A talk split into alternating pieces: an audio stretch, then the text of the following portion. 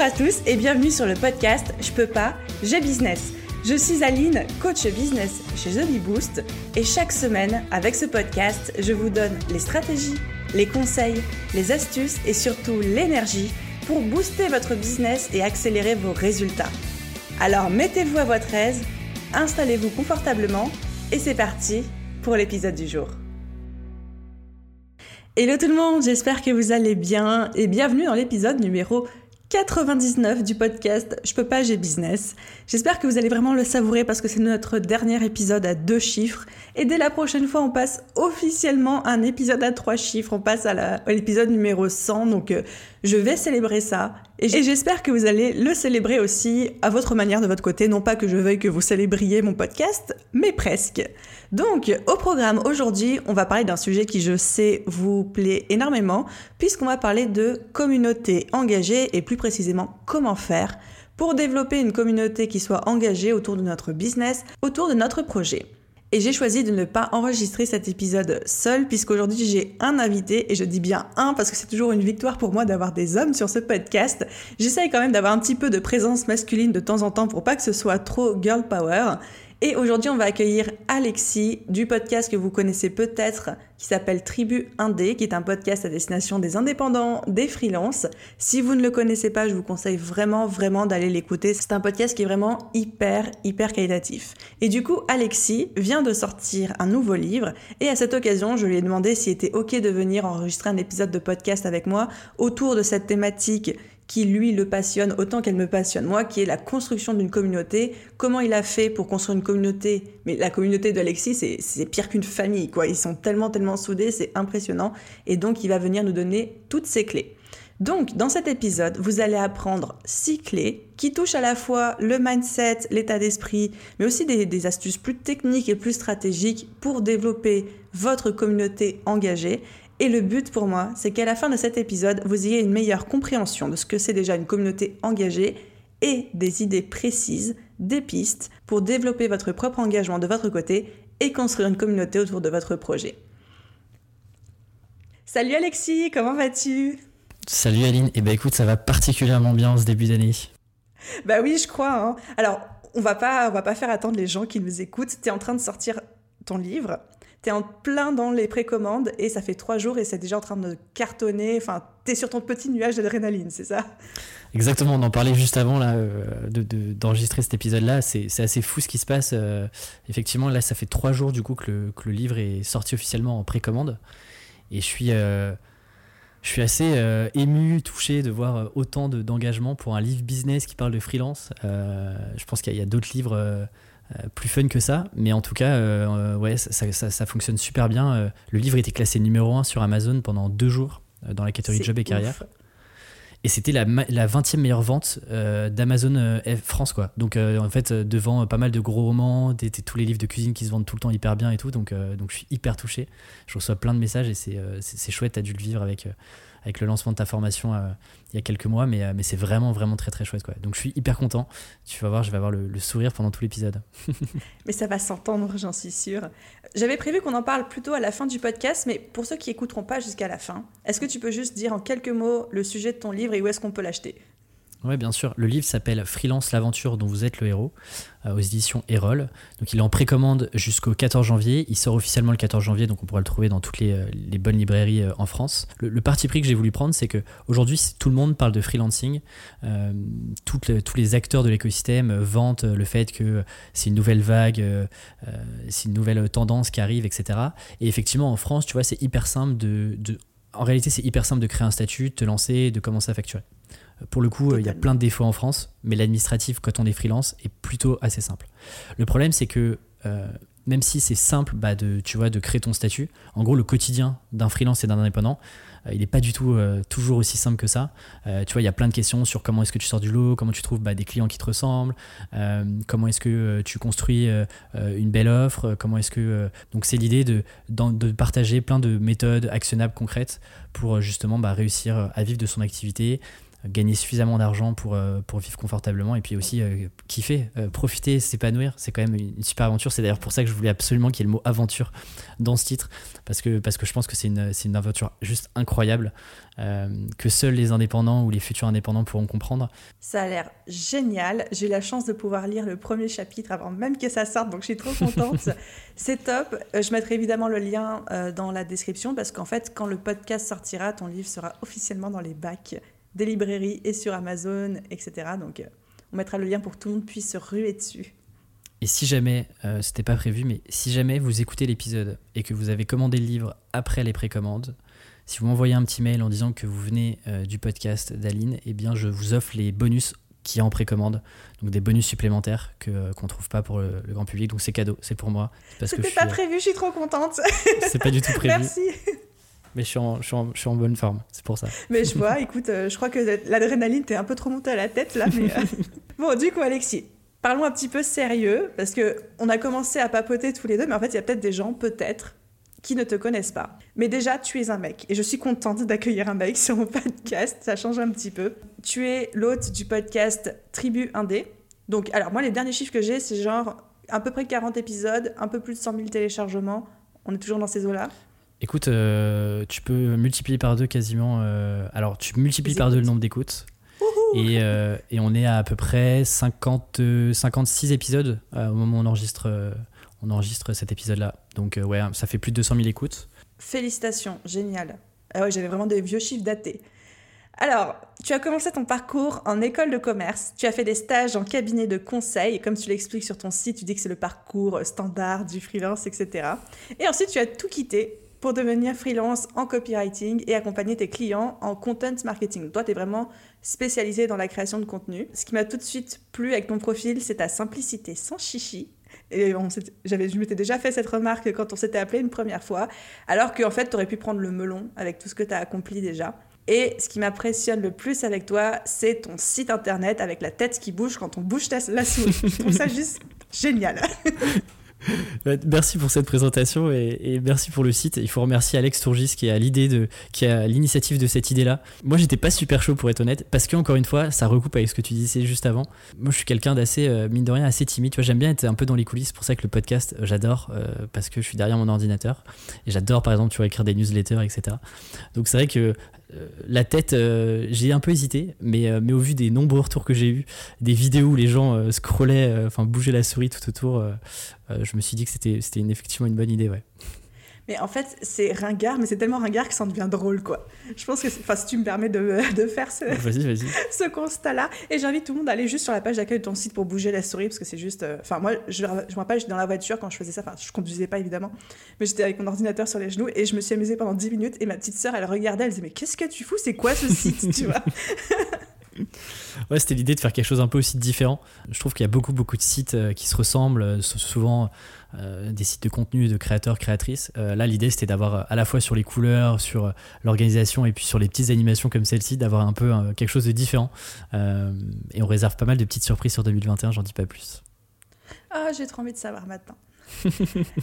Est-ce que tu as des choses à rajouter par rapport à ta petite présentation? Est-ce que je, je suis passée à côté de ce truc hyper important Écoute, euh, non, c'était euh, c'était très clair. Moi, je me suis un, fait qui peut être important peut-être pour la suite aussi de ce qu'on va raconter. Moi, je me suis pas lancé juste après mes études. Euh, j'ai fait le choix déjà parce que à l'époque, quand j'étais en école, du coup, j'avais pas du tout, comme tu disais, j'ai fait des stages en audit et en conseil, j'avais pas du tout en ligne de mire le freelancing. et du coup, moi, je suis parti d'abord dans un dans l'écosystème startup donc en CDI, dans des jobs. Et c'est ce qui m'a permis aussi, à mon avis, d'accélérer, d'aller plus vite quand je me suis lancé en freelance, puisqu'aujourd'hui, mes clients freelance, euh, tu vois, il y a la casquette euh, créateur de Tribu Indé et de tout ce qui va avec. Et puis il y a la casquette freelance parce qu'il faut quand même bien gagner sa vie. Et, euh, et tu vois, mes clients sont des startups. Et c'est parce qu'à mon avis, pendant 2-3 ans, j'ai pu explorer cet écosystème-là que j'ai vraiment compris bah, les problématiques de mes clients, les gros challenges, que bah, j'ai pu, tu vois, rapidement facturer, avoir des premiers clients et puis enchaîner, enchaîner l'émission comme ça. voilà, c'était la petite. Est-ce que c'est quelque chose que tu recommanderais à des gens qui veulent se lancer dans le freelancing de d'abord faire un petit saut salariat soit en start-up sans entreprise ou pas forcément? Et tu vois, ça, c'est une. Euh, je trouve que c'est une idée qu'on sous-estime beaucoup, mais, mais ouais, moi, euh, franchement, si je devais refaire, j'aurais refait la même chose. En sachant le bonheur que c'est d'être freelance aujourd'hui, je, serais quand même passé par cette case salarié, stage, alternance, peu importe. Pourquoi? Parce que en fait, on oublie un truc, c'est que quand tu es freelance, tu tes compétences, effectivement. Euh, qu'est-ce que tu es capable de valoriser Qu'est-ce qui est monétisable Qu'est-ce qui a de la valeur pour tes clients Mais il y a aussi un aspect qui est hyper, à mon avis, important et c'est un des gros points de différenciation avec d'autres freelances. Et je le vois parce que hum, c'est des retours que j'ai des clients. C'est que il y a un sujet sur est-ce que tu comprends vraiment comment fonctionne une entreprise, comment fonctionne un business. Euh, tu vois, rien que par exemple, si tu es graphiste et que tu, euh, je sais pas, que tu dois revoir une identité graphique ou tu revois le visuel d'un site internet, en fait, en comprenant tous les impacts que ça va avoir, que ça va avoir pourquoi est-ce que c'est un vrai enjeu pour une entreprise, euh, quelles sont les équipes qui vont être impliquées, euh, comment est-ce que derrière ça va être décliné, si déjà tu as une compréhension de ça parce que tu l'as vécu, tu l'as vu en entreprise, je trouve que tu as tu, peux faire preuve de beaucoup plus de persuasion, d'argumentation, de négociation que tu es en avant-vente. Et mine de rien, du coup, j'ai l'impression que tu, tu, parais plus professionnel versus, par exemple, si je reprends l'exemple du graphiste qui euh, est focalisé juste sur ses compétences, il fait des super ou elle fait des super sites internet, mais elle comprend pas vraiment pourquoi l'impact business. Et donc, ça peut, par exemple, se ressentir sur des pricing. Euh, donc, ouais, moi, parfois, je me dis est-ce qu'il vaut mieux pas faire un an dans une entreprise, apprendre un maximum potentiellement dans une entreprise euh, type client cible qu'on voudrait avoir quand on est mhm. indépendant de se dire ok pendant un an euh, j'apprends en fait je, je, fais le rôle un peu d'une éponge où j'absorbe énormément de connaissances j'essaie de comprendre un peu aussi les jeux politiques qui existent en entreprise euh, qui sont les décisionnaires pourquoi pourquoi eux qu'est-ce qui et puis quand tu es en entreprise tu vas aussi passer bah, des, propositions commerciales de freelance tu vois un peu les négociations tu vois les discussions off et de se dire bah, pendant un an, je fais ça, je prépare progressivement mon lancement, et puis quand je me lance, en fait, je suis prêt parce que, parce que je comprends aussi comment fonctionne le, monde, le monde du business de manière générale. Quoi.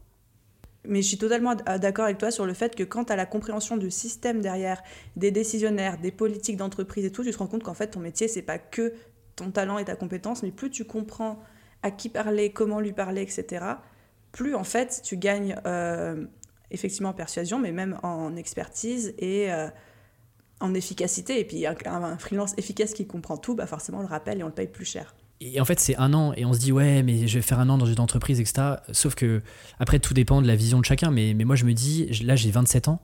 Euh, je suis encore, normalement, si tout va bien, pendant un bon bout de temps dans, dans le monde du business.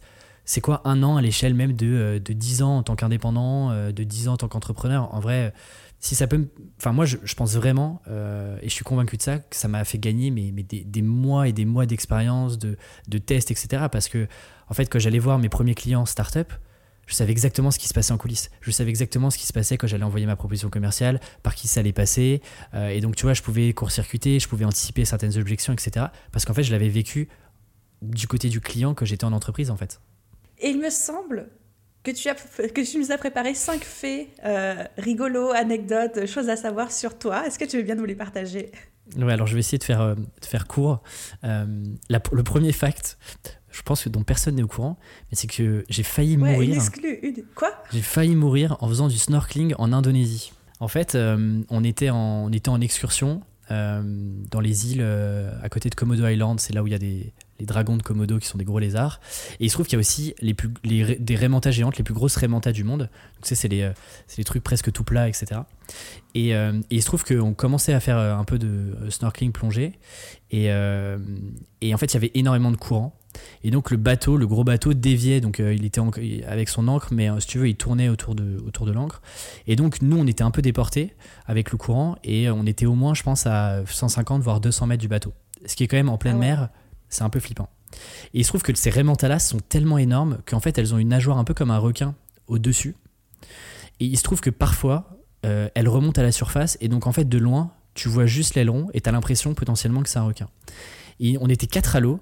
Euh, le reste des, des, personnes avec nous étaient rentrées sur le bateau et là j'entends un énorme shark, shark, shark. Et là en fait tu es à 200 mètres du bateau. On te dit qu'en gros il y a un requin derrière toi. Euh, et là, et là, il se, en vrai, il se passe, enfin, il se passe tout dans ta tête. T'as l'impression qu'en vrai, tu vas, c'est la fin, quoi. Donc là, tu nages comme un, comme un malade et tu te dis juste un truc, c'est, tu regardes derrière toi en te disant, est-ce qu'il y a des gens derrière moi ou pas? Combien on est, euh, combien on est là euh, encore euh, à l'eau? Et c'est, et franchement, un peu traumatisant sur le coup. J'en rigole et je souris maintenant. Je peux te dire que quand je suis remonté sur le bateau, j'étais, j'étais un petit peu blanc, quoi. Waouh Ils sont aussi bien que ça, tes autres fun facts ou pas? Écoute, à toi de juger, tu mettrais une note sur 10. non, mais c'est ouf cette histoire, elle est incroyable. Ouais, j'avais, pas mal flippé. Le deuxième est un peu plus sympa. Euh, il faut savoir que je suis un grand enfant et que je suis un gros, gros fan de Lego.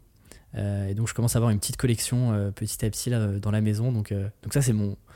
Quand je travaille pas, c'est mon petit kiff d'aller, d'aller regarder un peu les dernières pépites et puis, et puis de, m'offrir, de m'offrir quelques Lego avec l'argent que je gagne. J'adore. L'autre, euh, l'autre fact, euh, c'est que je suis extrêmement tête en l'air. C'est-à-dire que à chaque fois que je vais à un endroit, que ce soit euh, je vais dormir chez des potes, je vais en voyage, je fais un. par exemple, je suis, retourné chez nos copains chez Shine pour, tourner des bonus. Et ben j'ai oublié des choses. À chaque fois que je vais en dehors de chez moi, je laisse des choses dans les lieux où je vais. Euh, des vêtements, des affaires, euh, euh, des carnets, etc. Donc, si tu veux, il y a un peu d'Alexis Michela un peu partout dans le monde et surtout en France. et ça, ça, voilà. Je, et pourtant, si tu veux, je, je, fais vraiment attention de rien avoir oublié, etc. C'est plus fort que moi. J'ai un, sur le côté perso, je suis hyper tête en l'air. Alors qu'à côté, et c'est le quatrième fact, je suis assez maniaque sur le plan pro. C'est-à-dire que par exemple, à la fin de mes journées, euh, j'aligne tous mes carnets sur mon bureau, tout est bien rangé, tout est en ordre. Donc si tu veux, ça, entre ça et puis le côté euh, tête en l'air perso, c'est, si tu veux, c'était une dissonance. Les carnets qui te restent, ils sont alignés. Les carnets, exactement. Ou ceux que je rachète euh, chaque semaine. Ou ceux que tu rachètes. Et puis, le, et puis le dernier fun fact, on en a un peu parlé, mais c'est quand même. alors, c'est pas un fun fact, mais c'est, je trouve, un bel accomplissement. C'est que bah, j'ai écrit mon premier livre euh, avant 30 ans, ce que je trouve assez chouette. Euh, c'est ouf. C'était pas dans mes objectifs, mais, euh, mais avec le recul, je commence à savourer ça et me dire que, que ouais, c'est quand même un bel accomplissement. quoi. C'est beaucoup de travail, mais, mais c'est quand même. tu vois, on est, on est tous les deux dans des. On partage beaucoup de contenu sur Internet, dans le digital, etc. Et je trouve ça assez fou de, de se dire, bah, on revient à quelque chose un peu plus physique et, et d'avoir un livre papier. Je trouve que je trouve qu'il y a une satisfaction personnelle quand j'ai reçu le, le, le, premier exemplaire la semaine dernière. Euh, j'étais vraiment comme un gosse, quoi. Euh, en me disant, voilà, c'est ça, ça, c'est mon livre, c'est mon truc à moi, quoi. En fait, plus tu me parles de ton bouquin, plus je suis contente, genre comme si c'était moi qui l'avais écrit, tu sais. attends, qui sait, euh, qu'ici, d'ici quelques années, ce, sera, ce sera sûrement ton tour, non? Du coup, on va parler communauté, toi et moi, parce que je sais que c'est quelque chose qui est cher à ton cœur, et en plus, ton podcast s'appelle Tribu Indé. Est-ce que tu peux me donner, ta, toi, ce que c'est ta définition d'une communauté engagée? C'est une, très bonne question pour, euh, pour démarrer. Moi, je te dirais qu'une communauté engagée, c'est déjà euh, avant tout un, groupe de personnes qui à la fois sont connectées entre eux, qui sont connectées euh, autour d'un créateur ou d'une créatrice, et qui surtout poursuivent le même objectif, qui se retrouvent et qui se rassemblent autour d'un intérêt commun et d'une vision commune. Ça, je te dirais que c'est ça la, la, communauté engagée, et je pense que ouais, il faut à la fois un intérêt commun, en tout cas une cause X ou Y, on pourra reparler de nos deux exemples respectifs. Et, euh, et puis surtout aussi un endroit pour communiquer parce que bah, sans endroit euh, pour communiquer ou sans, euh, je dirais, excuses, contenu pour créer de l'engagement et, de la communication, en fait, tu as, peut-être une communauté, mais en tout cas, elle n'est pas engagée. Donc, il y a vraiment ces deux sujets, communauté et puis, et puis engagement. C'est une, une, notion que tu avais en tête dès le début de ton activité de freelance. Tu t'es dit, je veux créer une communauté, je veux créer une tribu, ou c'est venu après? Non, pas du tout. Euh. En fait, le, podcast, il est venu. Euh, je, pourrais te raconter l'histoire. Je pourrais te dire, c'était au plus profond de moi de créer un podcast, euh, de discuter avec les gens, de, créer une communauté engagée. En vrai, la réalité, c'est que c'est que c'est beaucoup plus simple et beaucoup plus égoïste pour le coup. moi, j'ai lancé le podcast après m'être lancé vraiment en freelance. En gros, moi, je suis freelance depuis 2017. Mhm. j'ai toujours fait du freelancing, tu vois, à côté de mes jobs, etc. Mais en gros, je me lance vraiment dans le grand bain à temps plein en décembre 2018, janvier 2019. Et tu vois, le podcast est arrivé en mars-avril 2019, donc quelques mois après, parce que euh, je voulais, tu vois, prendre du, prendre, prendre du knowledge, euh, aller euh, me confronter à des indépendants qui étaient plus expérimentés que moi. Et donc, j'ai d'abord fait ce podcast-là parce que je voulais apprendre concrètement, moi, plus de choses. Et en fait, les questions que je posais, je les appliquais directement, tu vois, la semaine suivante, je testais des choses avec mes clients. Donc, initialement, si tu veux, j'ai pas fait, j'ai pas fait ce projet en me disant, je veux créer une communauté, je veux être vu comme comme quelqu'un qui a créé une communauté, je veux gagner la notoriété, etc. c'est plus, je me suis dit, moi j'ai un besoin, peut-être que je suis pas le seul, je vais créer ça. Et puis en fait, la communauté est plus une conséquence de ce que j'ai pu créer, mais c'était pas l'objectif initial. Et c'est pour ça que, tu vois, je, teste encore plein de choses. J'ai pas, tu vois, j'ai pas un plan de bataille qui est hyper euh, précis tout le temps parce que parce que c'était pas initialement euh, le premier objectif en tout cas, tu vois. Ça l'est aujourd'hui, mais ça l'était pas en tout cas au démarrage. Du coup, la question qui me vient, qui n'était pas du tout euh, prévue, c'est en même temps, est-ce que créer une grosse communauté comme tu as, comme moi je peux commencer à avoir aussi, est-ce que c'est quelque chose qui se prévoit? Ben, je suis pas sûre, tu vois. Ouais, en vrai, je pense pas. Et, d'ailleurs, euh, grosse communauté veut pas dire belle communauté, tu vois. Et, et j'en parlais d'ailleurs avec, avec mon éditeur qui a édité d'autres livres avec des personnes qui ont des plus grosses communautés. Et il était assez surpris, il me disait c'est assez dingue le niveau d'engagement que tu peux avoir sur ta communauté. Euh, et je lui disais moi en vrai j'ai pas la plus grosse communauté, mais effectivement moi mon but du jeu c'est pas d'avoir euh, tu vois c'est pas d'avoir les plus gros chiffres, c'est juste d'avoir euh, des gens qui sont ultra engagés avec qui en fait j'ai des vraies conversations. Euh, avec qui j'ai des vrais échanges et avec qui je peux vraiment apporter quelque chose. Euh, moi, ça m'intéresse. Tu vois, j'en parlais avec, euh, avec un ami qu'on a en commun. Moi, ça m'intéresse pas, par exemple, de, de, remplir un, stade et, de parler et de, et de, jouer un peu gourou. Ça, c'est pas du tout moi, tu vois. moi, je préfère aider un petit groupe de personnes, être un peu dans l'ombre et tout. tu vois, par exemple, c'est pour ça qu'Instagram est arrivé un an et demi après le podcast. C'était il y a quelques mois, c'était la première fois de ma vie que je faisais des stories sur Instagram et que je me montrais un petit peu plus que, que, que sur l'avant la, sur du projet. Donc euh, je pense que ça dépend aussi euh, beaucoup des, des, gens. Tu vois, parfois c'est assez inné. Les gens euh, ont un truc qui fait qu'ils arrivent à, à, agréger une communauté assez facilement et, et, et, du coup elle grossit en fait par, par toutes les actions qui sont menées. mais effectivement, ouais, je pense que ça se prévoit pas. En tout cas, enfin je connais peu de personnes qui, avec le recul, qui qui avaient ce discours de ouais c'était prévu dès le début et voilà ce qu'on a fait pour, pour, pour, la, pour la faire grossir quoi. Euh, on va sortir un petit peu du format interview et on a préparé cet épisode où chacun de nous va apporter trois clés, donc ça fait six clés au total, à donner aux auditeurs sur comment est-ce qu'on construit une communauté engagée, même si on vient de le dire et je partage son opinion, je pense que la communauté, il y a une partie qu'on peut maîtriser avec des techniques, des stratégies comme celles qu'on va partager, mais il y a aussi une partie qui appartient à la fameuse communauté, qui appartient aux personnes extérieures à nous, que là on ne contrôle pas. Donc, on ne peut pas dire voici la recette secrète pour avoir une communauté engagée, suivez ces cyclés et dans euh, dix 10 jours, vous allez avoir 15 000 abonnés sur Instagram. Non, c'est pas ça qu'on est en train de dire. C'est surtout ce qui a fonctionné pour nous, ce qu'on aime faire et avec le recul, les leçons qu'on a tirées euh, de nos communautés précises. Tu es d'accord avec euh, cette intro? Complètement d'accord.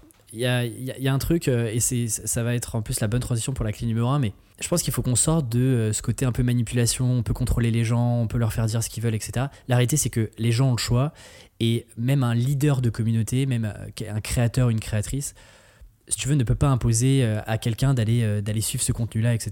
La réalité, c'est que les gens ont le choix, et c'est d'ailleurs c'est d'ailleurs un truc incroyable, c'est que les gens ont le choix de choisir euh, pour quelle cause ils ont envie de, s'engager, euh, vers quel créateur ou créatrice euh, ils ont envie de, de, partager plus de choses que d'autres.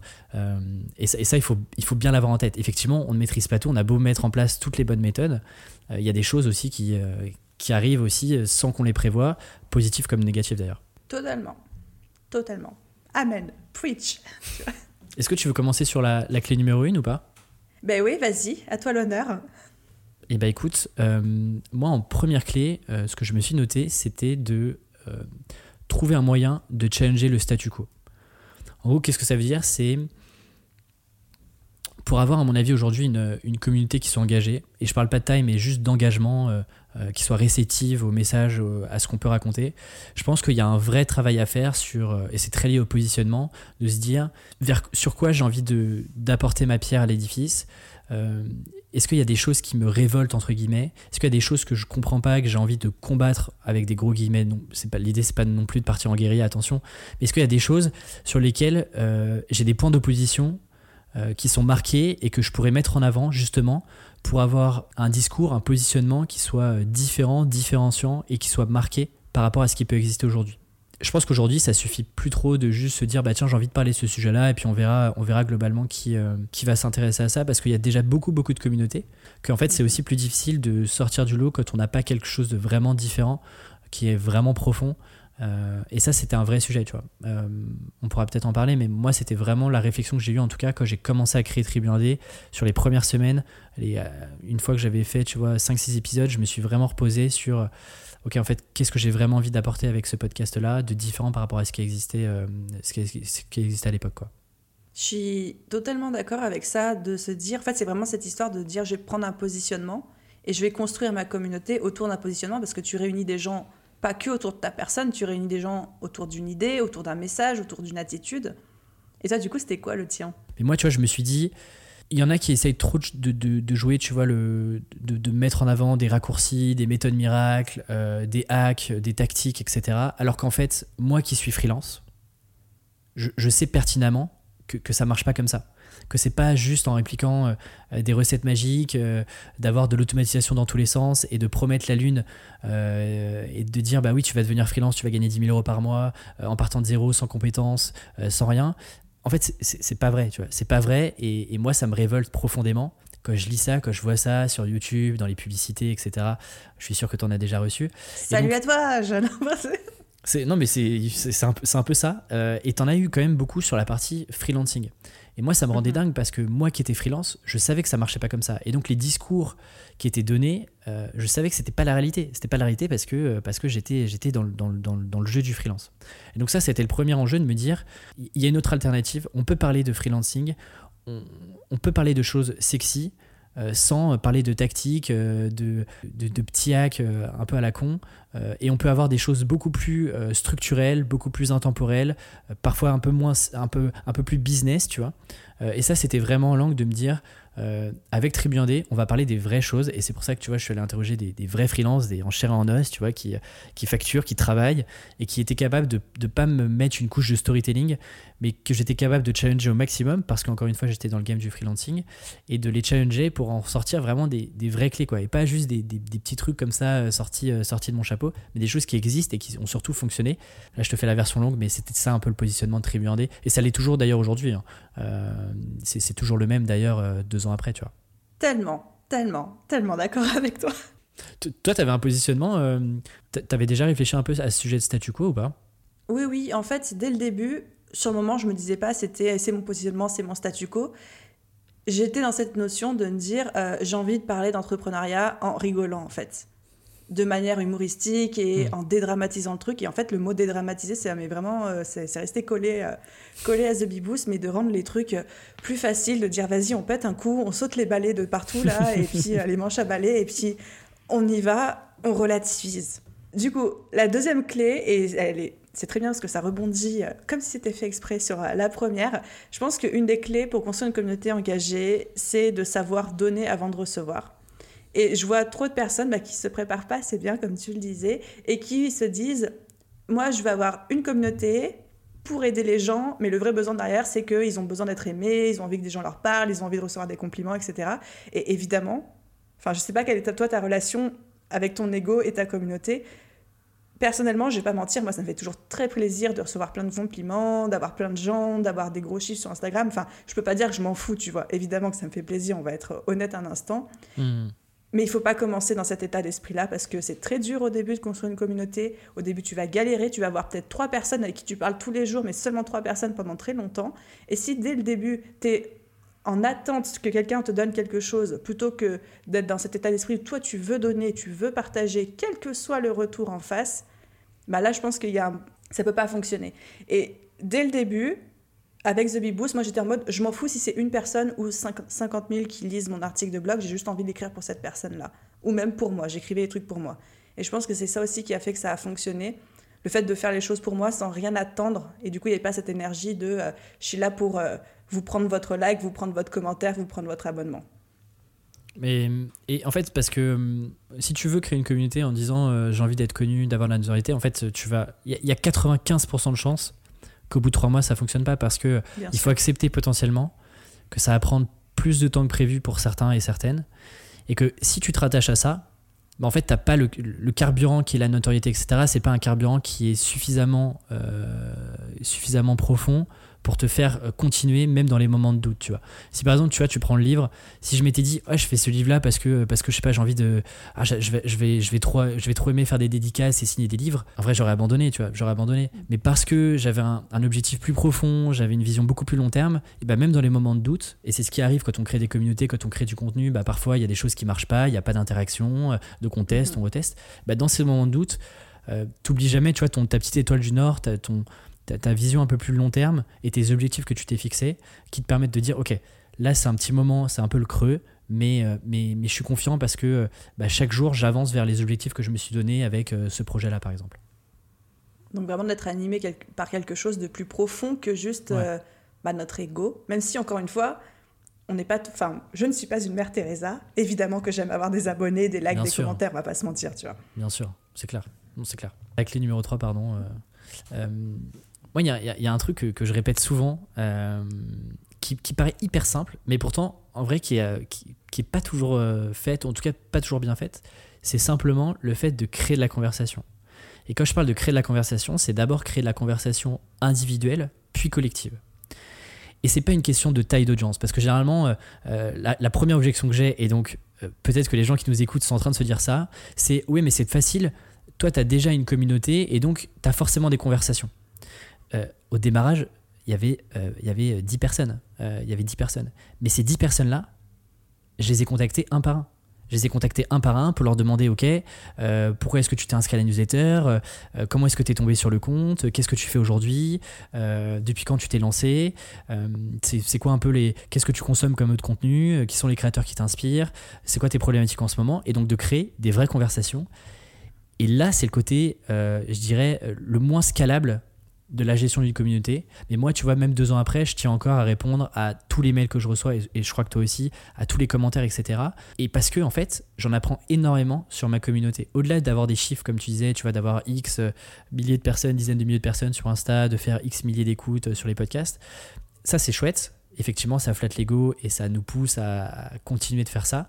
Mais moi, ce qui m'intéresse aussi profondément, c'est de comprendre qui sont vraiment les personnes derrière, derrière, le, derrière la communauté de Euh, tu vois, c'est quoi le profil psychologique? Est-ce que c'est des gens qui ont envie d'aller chercher euh, un peu la bonne information, qui ont envie de progresser? Est-ce que c'est que des gens qui sont dans le digital? Comment est-ce qu'on a cette information-là? Il n'y a pas de secret.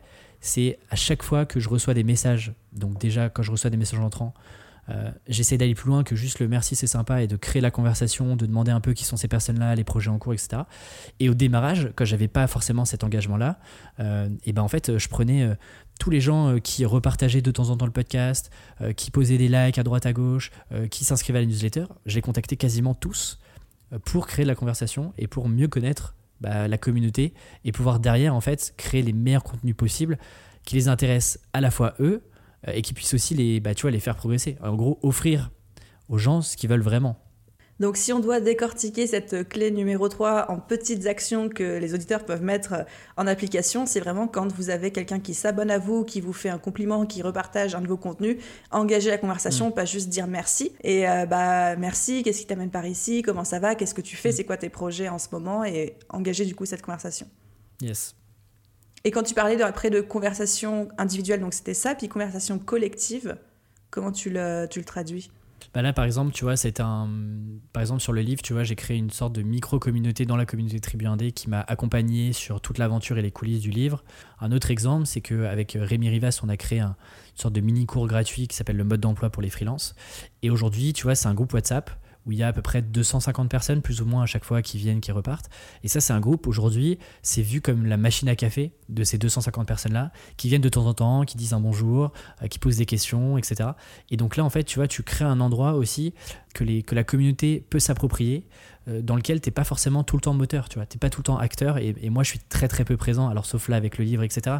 Mais je suis très, très peu présent dans ce groupe WhatsApp là euh, parce que les gens se sont sentis suffisamment en confiance pour, euh, pour partager et créer de la conversation entre eux tu vois c'est pas que la conversation descendante ascendante entre le créateur et puis euh, et puis de l'individu mais aussi ce qui est intéressant c'est que tu crées de la conversation entre les, les personnes d'une même communauté ça c'est hyper fort tu vois J'adore et on n'en a pas parlé, c'est vrai, mais effectivement, dans la notion de communauté, c'est pas juste euh, quelque chose de vertical, mais c'est mm. quelque chose d'horizontal où dans la communauté, il faut que les gens interagissent entre eux aussi et pas seulement toi avec eux et eux avec toi, quoi. Mais ouais, effectivement. Là, tu atteins, je trouve, une notion de communauté qui est extrêmement intéressante. Quand les personnes, par exemple, s'entraident entre elles, euh, il y a une perception euh, et il y a une valeur euh, que les gens retirent inconsciente de ce qu'a pu t'apporter Tribu 1D, B-Boost, etc., qui dépasse simplement le fait de juste créer du contenu, etc. Mais là, si tu veux, tu as, un attachement presque émotionnel à, la communauté qui, est assez fou. Quoi. Mais pour ça, il faut effectivement créer de la conversation. Et puis parce que du coup, les personnes peuvent se l'approprier parce que tu leur donnes l'occasion mm. de s'approprier ta marque, ton projet, le, le, reste de la communauté, etc. Clé numéro 4, c'est d'utiliser les outils d'engagement qui sont à notre disposition. Donc on parlait de créer une conversation individuelle puis une conversation collective et je pense que pour ça en fait les réseaux sociaux, ils le savent et ils nous ont donné tous les outils à notre disposition pour le faire. On a les messages privés, on a les stories Instagram avec les petits stickers euh, questions, les petits stickers euh, oui non, euh, les sondages, les choses comme ça et je vois encore trop de personnes qui n'en usent pas assez. Pour moi, il faut en abuser de ces outils-là ils sont là pour ça, ils sont là pour créer de l'engagement, pour que la communauté interagisse de la manière la plus simple possible avec nous. Donc, je euh, je dis pas qu'il faut faire un sondage par jour, mais quasiment. Et du coup, j'ai une question pour toi parce que je la reçois souvent. C'est Aline, euh, moi j'utilise souvent le stickers question, mais en fait personne me répond. Qu'est-ce que toi tu pourrais dire à ces personnes-là? Ah, c'est une bonne, euh, ça c'est une bonne question. C'est vrai que moi typiquement j'utilise pas suffisamment les, les stickers question. Moi je dirais, il faut revenir une, une étape en arrière et utiliser un, biais psychologique qui est très connu qui s'appelle le biais de cohérence. Demander à des gens de poser des questions ou de d'écrire des textes euh, dans, des, dans, dans, les blocs, ça demande déjà un travail où il faut que tu prennes la personne au bon moment, qu'elle se dise ok je vais passer 30 secondes à répondre, etc. Et je trouve qu'avant ça, il y a plein de petites étapes que tu peux faire, par exemple euh, les sliders que tu peux avoir sur Instagram, euh, les sondages oui, non, etc., qui, demandent en fait quasiment 3-4 secondes de, réflexion, même pas. Et en fait, à partir du moment où des personnes vont interagir de manière extrêmement simple, euh, avec le moins, de, le moins de barrières possible, le moins de friction possible, une fois que tu poseras des questions, c'est évident que des personnes qui ont répondu, qui ont interagi régulièrement avec des sondages beaucoup plus simples, des oui-non, des, des curseurs, etc., seront beaucoup plus à même du coup de t'aider euh, en répondant à tes questions. Ça, c'est le, premier, le premier sujet. En tout cas, moi, je le vois, les personnes qui sont les plus actives quand je pose des questions, etc., c'est généralement des personnes qui commentent les stories que, je fais, euh, jouent sur les sliders euh, le matin, etc., etc. Donc ça, c'est le premier sujet. Après, le deuxième sujet, si c'est par exemple sur un sujet précis, libre à toi aussi de poser tes propres questions, tu vois, et de, en fait, de commencer à créer de l'interaction. Beaucoup le font, c'est c'est un secret pour personne. je pense que si tu as envie de le faire dès le démarrage et que tu pas beaucoup d'audience et que tu pas beaucoup d'engagement, bah essaye de. Parce que tu auras créé la conversation avec des personnes, bah tu connais exactement les questions qu'elles peuvent se poser. Et donc, en fait, tu peux les devancer en posant aussi typiquement ces questions. Je, sais pas. Je pense que c'est pas. C'est aussi une bonne manière de faire, à mon avis s'il y a des auditeurs là qui, qui, en ce moment nous écoutent et se disent bah moi j'utilise les, les, stickers questions mais j'ai personne qui me répond ou quasiment personne. Effectivement j'aurais tendance à dire la même chose que toi c'est qu'on est déjà on leur demande déjà trop. Parce que quelqu'un qui marque la réponse bah un effectivement ça prend du temps. Et deux il y a un côté moins anonyme que quand tu coches le oui non sur un sondage Instagram etc donc c'est très subtil mais il y a un effet de je m'expose en répondant aux stickers questions d'un créateur euh, d'une personne sur Instagram. Donc revenir un peu en arrière, revenir sur la conversation individuelle en MP avec les gens et revenir sur juste les outils anonymes entre gros guillemets. Quoi.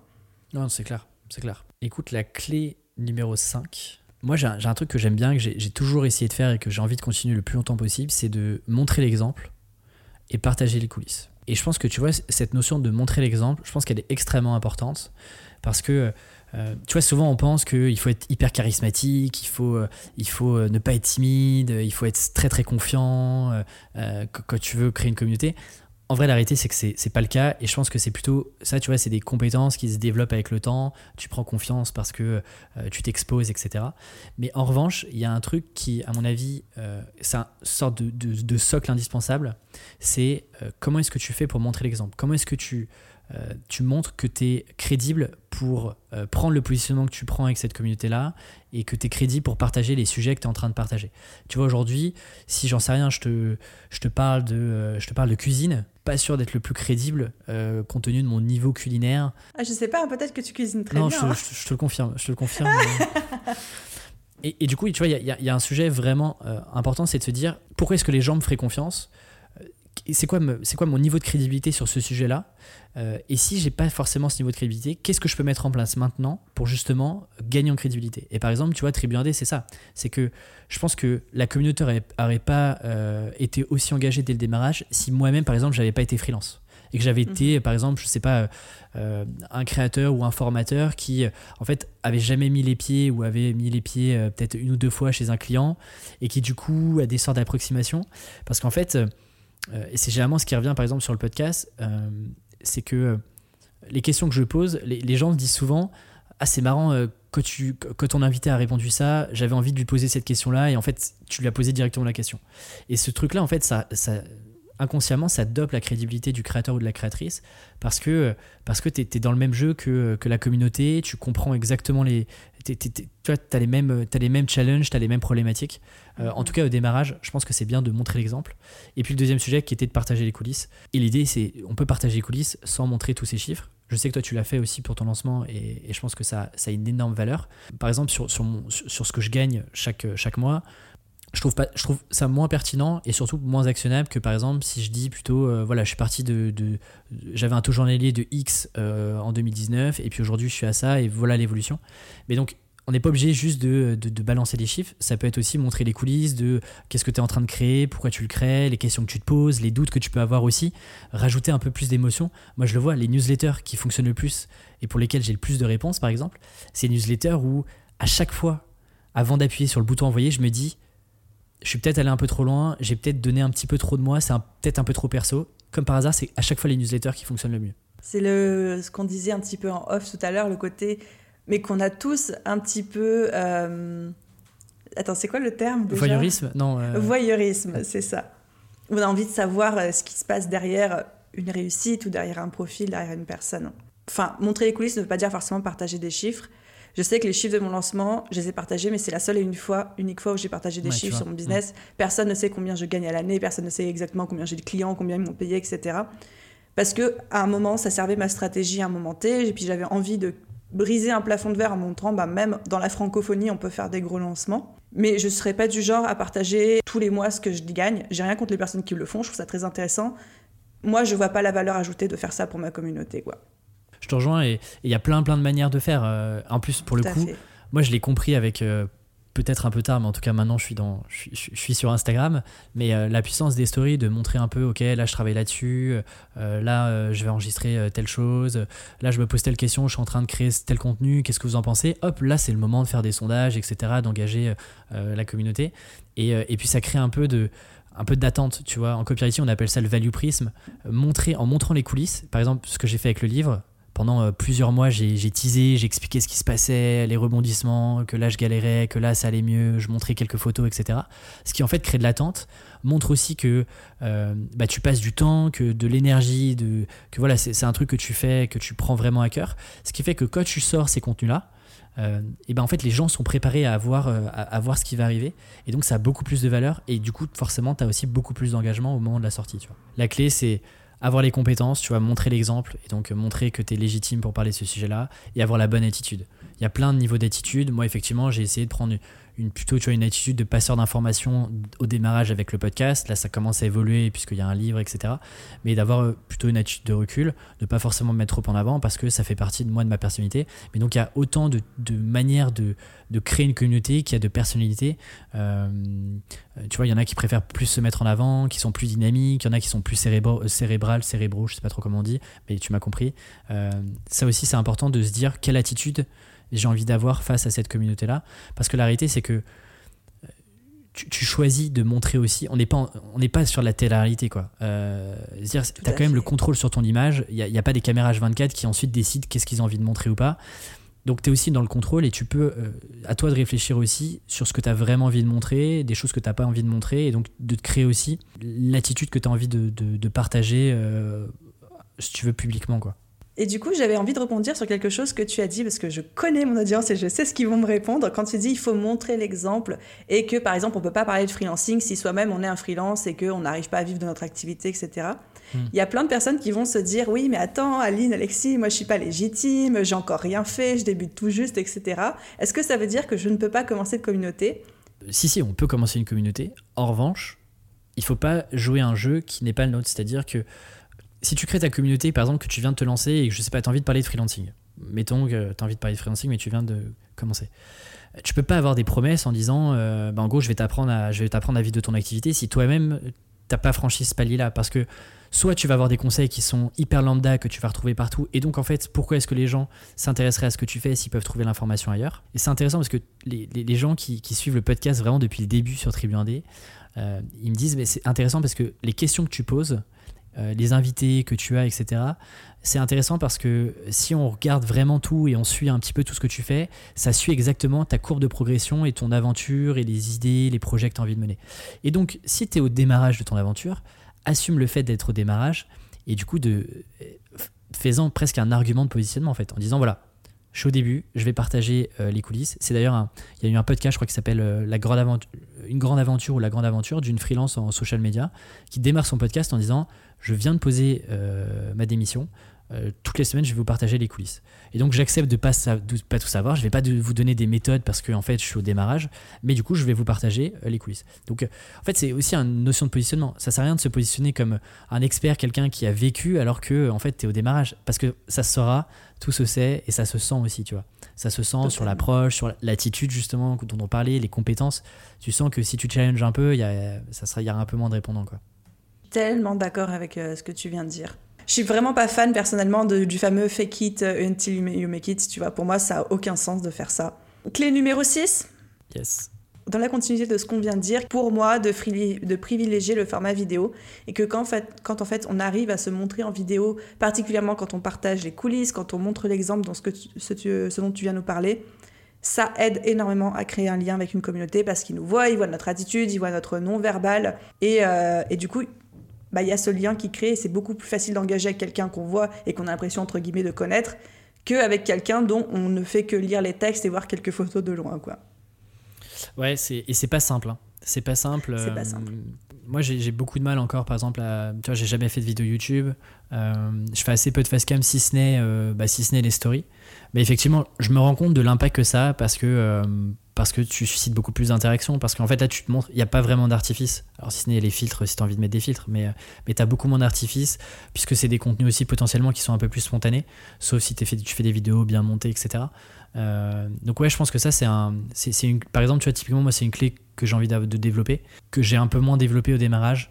Mais il y, a un truc, c'est, tu vas te connaître ses forces. Moi, je savais que j'allais passer beaucoup trop de temps à tester, à galérer un peu en vidéo. Je me suis dit, ok, je commence d'abord par ça.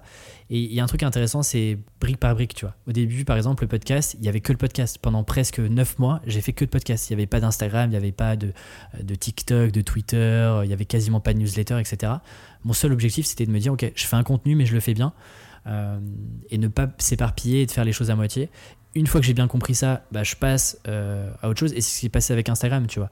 J'avais validé, consolidé tout ce que je faisais avant et je me suis dit, ok, nouveau challenge, je me mets sur Instagram, j'essaie de comprendre.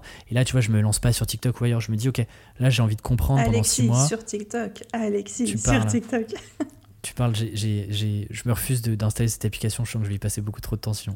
C'est un trou dans l'univers, ce truc-là. Surtout, ne te télécharge pas, tu vas perdre 3 heures par jour, tu vas pas comprendre où elles sont passées.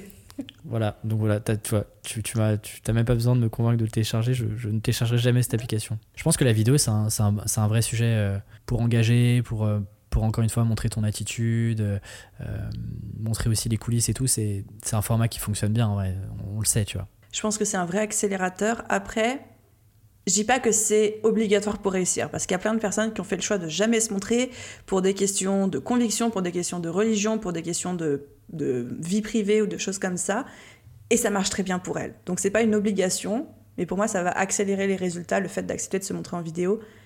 Et très honnêtement, moi je suis très euh, à la wall again, tu vois, c'est système D, euh, ma vie, mon business et tout. Quand je fais des vidéos, je m'en fous en fait que ce soit que je bafouille, que je fasse de la merde, que ce soit pas bien éclairé, pas bien filmé mes stories, mais genre c'est les pires stories du monde, tu vois. Et en fait, je pense qu'il se passe rien, jamais rien de grave et que c'est très facile de sauter le pas, faut juste dédramatiser la chose, quoi. Bien sûr, et si les gens sont pas intéressés, euh, on, va pas recevoir des lettres de menaces, ils vont juste pas regarder le contenu, quoi. Enfin, fin de l'histoire, en ah, fait. Hein. Il y a pas, enfin, tu vois, c'est pas plus compliqué que ça. Hein. Personne n'a jamais coulé son business en faisant une story ratée, hein, on est d'accord. non, mais il faut le dire, il faut le dire. Puis au pire, ça, au pire, ça disparaît au bout de 24 heures. Exactement. Et au pire du pire, tu la supprimes, tu sais. en fait, on, sous-estime beaucoup ce qui va vraiment se passer. À... On est incapable d'anticiper. On, a beau faire euh, toutes les, euh, toutes les projections possibles, on est incapable d'anticiper ce qui va se passer à 3, 4, 5 ans. En vrai, notre cerveau est juste pas câblé comme ça.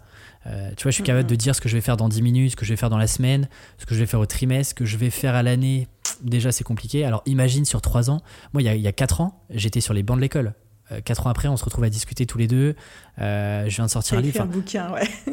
genre jamais j'aurais pu te dire oui oui je suis freelance et j'ai écrit un livre je vais écrire un livre dans 4 ans tu vois donc euh, en fait c'est juste tu vois petit pas tu as lancé cette story là euh, tu t'es amélioré tu as pris confiance et, euh, et, deux ans après en fait c'est presque c'est inclus presque dans tes routines et ça fait partie aussi de ta personnalité de la personnalité de la communauté etc etc tu vois il y a toute cette grande, cette grande mode dans le freelancing de dire qu'il faut avoir une vision à 5 ans, à 10 ans, à long terme, etc. On peut avoir une vision et des envies, ma vision que j'avais il y a 4 ans, c'est certainement pas euh, celle où je suis aujourd'hui. Et la vision que j'ai de moi dans 4 ans aujourd'hui, bah, peut-être que dans 4 ans, rendez-vous dans 4 ans, rendez-vous en 2025, du coup, maintenant, je serai certainement pas au, même endroit qu'aujourd'hui je, je, projette, quoi. Ta vision est juste une projection de. En fait, elle doit donner, euh, elle doit te donner une direction, elle doit te donner une intention. Mais une grande vision est rien si elle a pas, si t'as pas des objectifs, si t'as pas des, des, actions que tu veux mettre en place. Et je te souhaite dans 4 ans de te dire, bah en fait mes objectifs ils ont changé. C'est, encore une fois l'énorme kiff d'être freelance et d'être indépendant, c'est que tu, tu, maîtrises les règles du jeu. Pour le coup, les règles, c'est pas les règles d'une société euh, slash entreprise qui te dit voilà en fait euh, pour, euh, pour bien travailler il faut faire ça ça ça et puis tu seras bien récompensé parce que tu vas devenir manager tu vas monter tes échelons il n'y a, pas ce jeu là en fait chez nous euh, donc euh, je te souhaite d'avoir des nouveaux objectifs dans 4 ans et qu'ils aient évolué. Enfin, c'est presque le plus, le plus grisant, quoi, tu vois. On a fini avec nos cyclés. J'ai l'impression qu'on a fait quand même un, une très très grosse repasse sur à peu près toutes les notions qui peuvent être intégrées euh, dans ce qu'est ce qu'est une communauté engagée, comment construire une, même si je suis sûre qu'il y a des aspects qu'on n'a pas eu le temps de traiter. Est-ce que toi, tu verrais quelque chose qu'on aurait oublié de dire qui te paraît hyper important? Ne pas trop intellectualiser la démarche et, juste se lancer en fait. Commencer petit, ne pas avoir des grandes ambitions, ne pas toujours répliquer ce que font des grosses communautés ou des gros créateurs, mais euh, en fait, quand on voit des, gros créateurs, des influenceurs, etc., essayer d'aller regarder comment est-ce qu'ils étaient euh, il, y a, y a 4 ans. Et moi, je me, souviens toujours de Casey Neistat, qui est un, gros, gros vlogueur américain qui fait aujourd'hui euh, qui fait des, des millions et des millions de vues. Si on va regarder en 2007, quand il commence ses vidéos, euh, c'était pas du tout la même chose. Et donc il faut aussi dédramatiser ça parce qu'aujourd'hui, effectivement, euh, les algorithmes ne montrent que les choses qui fonctionnent, euh, qui ont beaucoup d'engagement, avec des gens qui sont là potentiellement depuis longtemps dans le, dans, le jeu, tu vois. je trouve qu'il faut dédramatiser ça, regarder un peu aussi ce qui se passait au tout démarrage, comment est-ce que ça, se passait, il n'y avait pas autant d'interaction, et juste se lancer sans se mettre une grosse pression et sans se mettre des gros objectifs, mais de se dire, ok, je mets juste un pas après l'autre. Euh, et je teste des choses et surtout, surtout, vraiment, je crée la conversation. Quoi. On en revient toujours à la même chose, mais effectivement, euh, c'est à nous de créer la conversation et à nous de créer l'engagement et c'est pas les autres qui vont venir s'engager chez nous. Quoi. Plus 1000. Ouais, on termine sur cette bonne note. Euh, juste pour reparler un petit peu de ton livre, est-ce que tu as envie de nous en dire un petit peu plus sur le projet, sur le message que tu avais envie de véhiculer avec, etc. Sur la quatrième de couverture, j'ai passé beaucoup beaucoup de temps à me dire qu'est-ce que je peux écrire sur une quatrième de couverture ce qui est d'ailleurs extrêmement difficile. C'est presque plus dur que d'écrire le livre. Non, peut-être pas quand même, mais, euh, on n'est pas loin. Mais, euh, je dirais que hum, sur ce livre-là, il y, a quatre gros sujets, euh, qui est en gros, je parle beaucoup de la méthode de 90 jours, et je suis convaincu qu'en 90 jours, on peut faire décoller son activité. Quand je parle de décoller, c'est pas de gagner 10 000 euros, d'être à Bali au bord d'une piscine, mais c'est de passer de zéro à j'ai un revenu et j'arrive à en vivre. En tout cas, j'atteins mes objectifs. Mm-hmm. Et pour ça, le, tout le livre, le fil, le fil rouge, il y, a, quatre grands piliers euh, en freelance que, que, j'aborde de manière plus profonde, qui sont bah, développer des compétences rares et utiles, comment est-ce que on, on, essaye de comprendre quelles sont nos compétences actuelles, qu'est-ce que je peux développer, euh, augmenter sa jauge de crédibilité, pourquoi est-ce que c'est important, comment est-ce qu'on l'augmente euh, et par quoi est-ce qu'il faut passer. Il y a le sujet du réseau, comment est-ce qu'on se crée un réseau et des partenaires stratégiques sur lesquels on va pouvoir s'appuyer, des alliés. J'aime bien parler d'alliés. Et puis le dernier sujet qui est, bah, en fait, comment est-ce que j'apprends à me vendre parce que c'est pas simple pour tout le monde. Euh, et souvent, tu sais, c'est euh, ouais, mais moi j'ai peur de me vendre, j'ai pas envie de trahir mes valeurs, j'ai pas envie d'être un vendeur de tapis, etc. J'ai rien contre les vendeurs euh, de tapis, attention. Mais il y a ce gros sujet où j'ai essayé de, au maximum de démystifier la vente avec à la fois des méthodes que moi j'ai utilisées et je suis pas un vendeur né et des choses très concrètes et très applicables. Donc l'idée, c'est que j'ai vraiment mis un condensé de, de, de, tout ce que j'ai pu, de tout ce que j'ai pu apprendre sur, le freelancing. Et c'est pas juste une redite du podcast, sinon ça m'aurait pas pris 12 euh, mois et, des centaines d'heures de travail dessus. Il y a vraiment du contenu qui est, qui est complètement nouveau, avec des, méthodes et des concepts complètement nouveaux. Donc, euh, donc euh, j'invite, j'invite tes auditeurs et tes auditrices à, découvrir ce livre. Bah, je mettrai d'ailleurs le, évidemment le lien de ton podcast, le lien de ton Instagram pour ceux qui veulent aller te suivre, etc. dans la description de l'épisode. Bah, merci beaucoup en tout cas Aline pour cet échange, c'était super chouette. Je suis ravi d'avoir enfin pu échanger avec toi sur le podcast. Mais tout pareil, merci, euh, merci de ton temps. En plein lancement, je sais que c'est précieux. Euh, tu as gratté une, heure de sommeil pour nous, j'en suis sûre. merci de ta générosité, puis on va continuer à suivre euh, tes aventures de très près. Je te souhaite une belle aventure, ciao. Merci, bye. Et voilà les amis, j'espère que cet épisode vous a plu autant que moi j'ai kiffé l'enregistrer. J'aime vraiment beaucoup Alexis, c'est quelqu'un d'exceptionnel. Donc encore une fois, je mettrai tous les liens qu'on a cités dans cet épisode, c'est-à-dire son podcast, son livre et son site internet pour voir la petite tête qui bouge de votre côté. N'hésitez pas à aller lui faire un coucou sur Instagram ou un coucou à moi sur Instagram pour nous dire ce que vous avez pensé de cet épisode. Je vous souhaite à tous une merveilleuse journée, soirée, après-midi, nuit, où que vous soyez et je vous dis à très vite dans un prochain épisode. Tout le monde